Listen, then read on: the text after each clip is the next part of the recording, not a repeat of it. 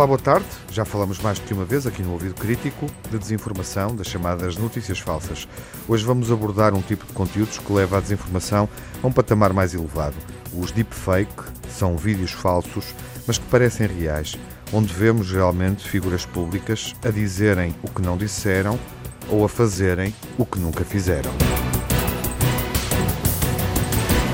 A nossa convidada é a Joana Filhol, da Universidade do Minho. Olá, Joana, boa tarde. Olá, Tiago. Este é claramente um daqueles exemplos em que a tecnologia está a ser usada de forma negativa, não é? Para fazer o mal. Absolutamente. Uh, os deepfakes tiram partido da inteligência artificial. Aliás, o próprio nome resulta da junção de fake, falso, com deep learning, uh, aprendizagem profunda em português, uh, que é uma técnica de inteligência artificial usada para produzir este tipo de vídeos.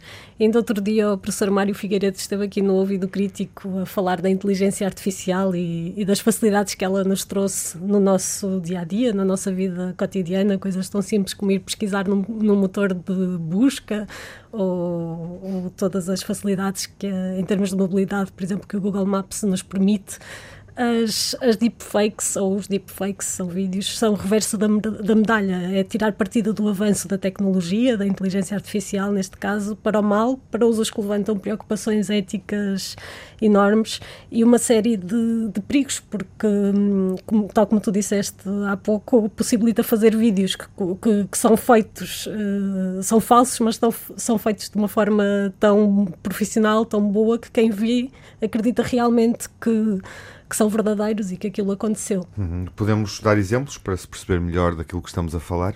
Sim, os deepfakes surgiram associados a vídeos pornográficos em que atores e atrizes famosos, por exemplo, a Scarlett Johansson foi uma delas, eh, uma das vítimas, eh, aparecem a protagonizar cenas de sexo que nunca realizaram.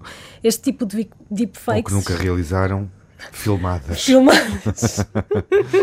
Sim, é porque aqui o que está em casa é uma construção, ou seja, eles servem-se de um vídeo com, com, com atores, por exemplo, neste caso de, filmes pornográficos, e conseguem pôr na cara uhum. de um, de um dos autores alterar o rosto, só que Sim. esse rosto é alterado com expressões faciais, Exatamente. com movimento, de uma forma de tal maneira realista, realista é? uhum. que quem vê uh, não duvida que está a ver algo que se passou de facto quando, quando isso não aconteceu.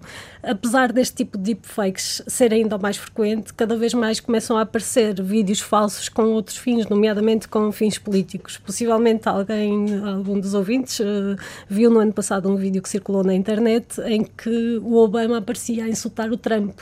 Isto também nunca aconteceu, mas lá está mais uma vez quem visse. Ou aconteceu uh, em privado. Sim, ou aconteceu em privado, mas aí é uma. Sim, sim. Já não temos claro. que ter acesso, não é? é, é e há cada falso. vez mais exemplos, não é? Ah, ah e, e sobretudo há aqui, uh, há aqui uma questão que é muito importante, que é os médias estão a tornar-se cada vez mais complexos, uh, mais difíceis de descodificar, e isso exige cada vez mais de nós todos enquanto receptores de mensagens mediáticas. Exige literacia mediática, neste caso, uma área específica da literacia mediática, que é a literacia digital.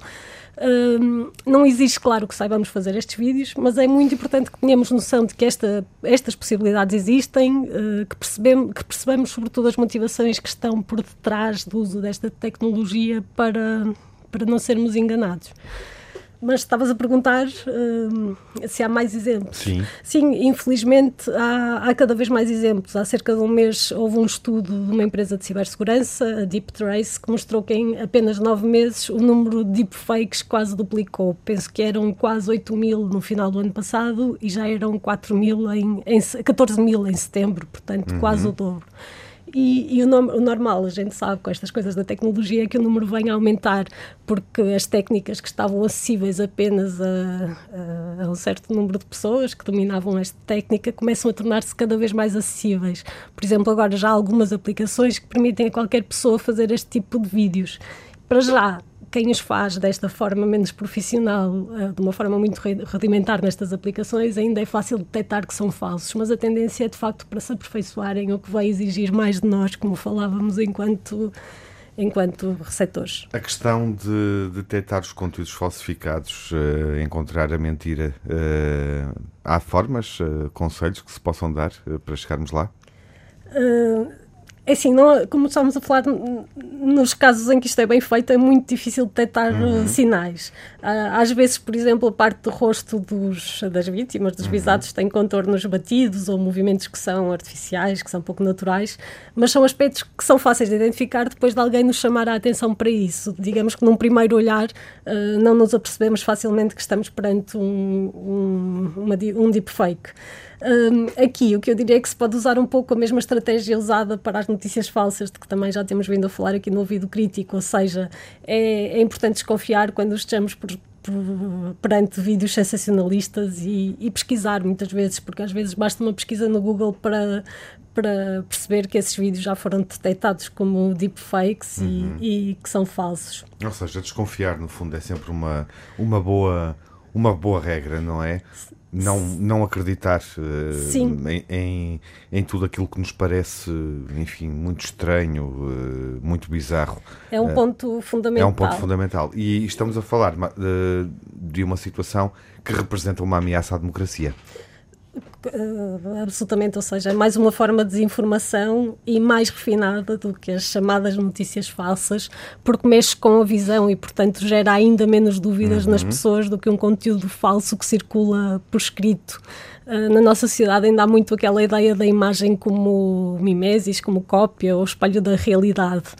E, e, para a saúde da democracia isto são muito mais notícias, porque nós tomamos decisão com base naquilo, da, com base na informação que temos, não é? As decisões que nós tomamos uh, baseiam-se na, na, informação de que dispomos. E se essa informação for falsa, as decisões não serão, claro, as mais acertadas e as consequências podem ser muito graves.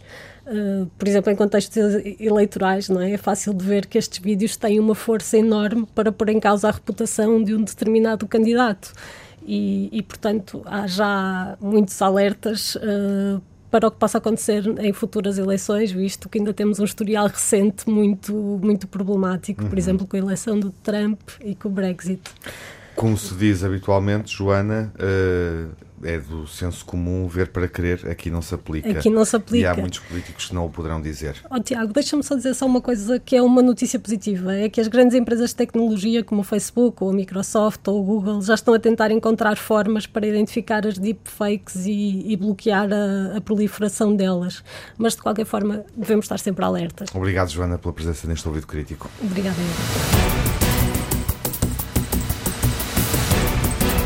Acaba de chegar às livrarias um livro que se debruça sobre a desinformação e a ameaça que representa para sociedades livres e plurais. Intitula-se Viral, a epidemia de fake news e a guerra da desinformação. Tem autoria de Gustavo Sampaio e Fernando Esteves. É uma edição da Desassossego, a sugestão deste episódio do Ouvido Crítico.